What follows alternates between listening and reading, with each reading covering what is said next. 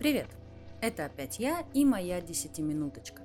Устраивайся поудобнее, следующие 10 минут расскажут тебе о городах, потому что у меня действительно странное отношение с городами. Не с людьми, которые там живут, а именно с городами. Я чувствую их как живой организм, некое тотемное животное всего, что есть в этих границах. Для меня очень важно, где я живу. И если мне город не нравился, то я просто там потихонечку ухожу в психоз. Именно так и происходит. Я как-то пыталась воевать с городом кто кого, так скажем. И знаешь, я выиграла только опыт и накопленную духовную силу. Ну, давай по порядку. Тут я вспомню и расскажу тебе, как складывались мои взаимоотношения с городами и что я получила от них. В самом детстве, до 4 лет, я жила на севере, поселок Бараниха. Почти не помню его, но что-то всплывает в памяти. Картинки летней тундры с ее кривыми кустиками деревьями и ковер из ягод под ногами. Близко так. Я ведь маленькая была. Делаем скидку. И вот еще картинка с пургой. Просто белые крошки, которые мечутся перед твоими глазами и ничегошеньки не видно. Но для меня север – это ощущение большого теплого животного. Как будто там, за полярным кругом, на всей поверхности лежит большая белая медведица. И спит. А может, это мое просто детское восприятие так подсказало, и я до сих пор именно так и чувствую. Подводя черту под моим четырехлетием, можно сказать, что до сих пор это место для меня является совершенно мистическим и сказочным. Часто копаясь в голове, я прихожу к выводу, что мир, в котором я живу, имеет такую волшебную подоплеку именно из-за моих первых четырех лет жизни.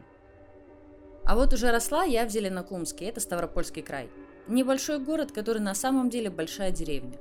У меня к этому городу очень двоякое отношение.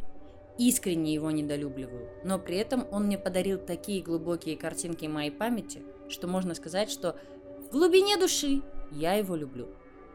Огромная кровавая луна, висящая над холмами, куда уходит дорога. Перекати поле и оглушающие цикады в летний полдень. И высота, где можно достать рукою звезды. Мне кажется, если порыться, то у любого найдется в памяти невероятные первые ощущения детства и юности. Вот Зеленокумск для меня это про детство. Там я переживала свои первые потрясения. И до сих пор переживаю. Я туда очень часто езжу. Не люблю задерживаться, правда, дольше одной ночевки, да и ее с трудом. Я очень боюсь погрязнуть в уюте своих воспоминаний. У женщин моей семьи не получилось не остаться там. А я надеюсь, что у меня получится. С. Самоуверенность. Но я стараюсь как могу. В общем и целом, Зелик – это отправная точка. Там я чувствовала некую несбыточность. В этом городе было все достаточно просто, но в то же время сложно. Ранняя юность у меня была бурная, и хорошо, что наша милая деревенька была именно деревенькой, потому что не стоило бы мне в 15 лет попадать в большой город. Около 17 лет у меня случилась первая любовь. Я попала в Ессентуки ночью. Мы приехали на концерт. Бежали под дождем целых три минуты до концертного зала, и на следующее утро я поняла, что я влюблена. И с этого момента знала, куда поеду поступать. Все сделала для этого. Очень хорошо помню, как собирала вещи и осознавала, что уезжаю навсегда. Пронзительное ощущение страха и любопытства в купе с подростковым максимализмом. Но первый месяц прошел совершенно не так, как я ожидала. Первое время вместо лиц прохожих я видела пустоту – как будто стерли их тряпочкой такой. Было впечатление, что я зависла. Я уже уехала из родительского дома, но еще не приехала никуда. А потом на Кавказские минеральные воды пришла золотая осень. И я пропала. Прожила я там с 2006 по 2012 год. Шесть прекрасных лет в городе, которым я любовалась ежесекундно – и синтуки дали мне потрясающих друзей, с большинством из которых я близко дружу до сих пор. Туманные ночи, когда видишь тени на старых кладбищах. Золотые песчинки, которые пляшут в лучах солнца. Второй город, который видно только на закате. Он шпилями старых зданий уходит вверх и теряется в высоте неба. Море тумана расплывчатых огней над звездным небом. Те шесть лет стали основой моего восприятия мира. Конечно, я проживала там потери. И одна такая потеря заставила меня задохнуться в этом городе. В один момент сильной боли ко мне пришло осознание, что хочу уехать. Я очень хочу уехать. Пришла домой, открыла карту Кавказа и ткнула пальцем, закрыв при этом глаза. Выпал Краснодар.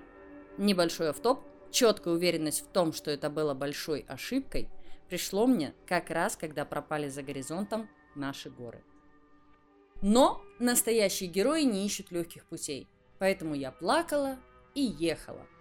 И вот через 7 часов, стоя на вокзале со шмотками, я понимала, что это совершенно новый мир. И он мне не нравился. Но свои решения нужно проживать до конца. И я осталась. Я ненавидела город, в котором жила. После полугода с моего отъезда близкий друг дал мне хороший совет. Совет заключался в том, чтобы относиться к каждому дню как к последнему в этом городе. И ты знаешь, он сработал. Краснодар показывал мне свои миры очень аккуратно, потихоньку. И я начала его понимать. На это ушло более трех лет. Помню, в часы закатного солнца я сидела на дереве и играла на флейте. И рашпилевская осенью, когда берешь себе полулитровый латте с лавандой и шуршишь листьями. Много картинок, очень много самых разных людей. Многие остались со мной до сих пор. Некоторые стали очень близкими друзьями. Но так или иначе, мы с Краснодаром играли в морской бой. Кто кого. И часто он меня. Одна попытка. Провал летнее затишье. В этом затишье я почувствовала запах свободы. У меня тогда случился один из самых лучших периодов за мои 33 года. Ночное море, звезды, которые лижут тебе ноги, звук ханга над вечерними горами, старый заброшенный завод и его призраки, утренние поездки к друзьям на завтраки. Но всему хорошему тогда приходил конец. Авария, депрессия, болезнь. И, наконец, новый виток. Он ознаменовался Новым годом, который я отпраздновала на пару с другом за пустым столом с парой бокалов самбуки. И вот тогда все пошло совсем по-другому. Краснодар показал себя с другой стороны. Со стороны долгих трамвайных поездок поздней ночью. С бликов над разномастными крышами частного сектора. Кстати, любовь к частным секторам у меня прям маниакальная. Видимо, прожив полжизни в доме, я чувствовала себя комфортнее в таких местах. Еще были заросшие листвой старые дворы пятиэтажек. И, конечно, красная по выходным и праздникам. Эта улица в такие дни просто настоящий яркий взрыв всего, что никогда мы не прижилось вместе. Но время этого города проходило. Я находилась в Краснодаре с 2012 по 2018 год. Еще шесть лет, но уже борьбы и выживания. Уезжала оттуда с облегчением и с чувством выполненного долга перед самой собой барабанная дробь, вернулись мы в Зеленокумск на целых 9 месяцев. И за это время он дал мне еще один очень важный урок. Если ты чего-то отчаянно желаешь, иди и делай, иначе Вселенная все сделает за тебя. И тебе же по башке. Из силы этого пинка я отправилась в самое лучшее для меня место. Мы переехали в Ессентуки. С описываемых событий прошло три года – Три года абсолютной безмятежности. Со своими трудностями, потому что из Краса я привезла мужа и дочку. И со своей тихой прелестью. За 15 лет, как я покинула родной город, воодушевленная своими предстоящими свершениями, и теперь, когда я наконец-то там, где хотела бы быть, я вынесла для себя ряд очень важных уроков.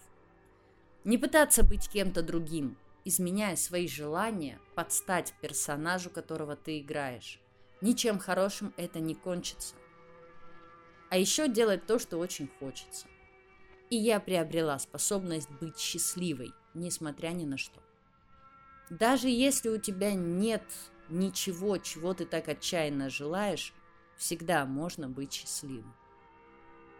Чего я тебе желаю? Попробуй поучиться на чужих ошибках, а не на своих. Ну а если не получается, то мы с тобой в одной лодке, дружище. Ты слушал Дарью Дегтяреву, и я постараюсь не подвести твои вкусовые рецепторы мозга. Пока.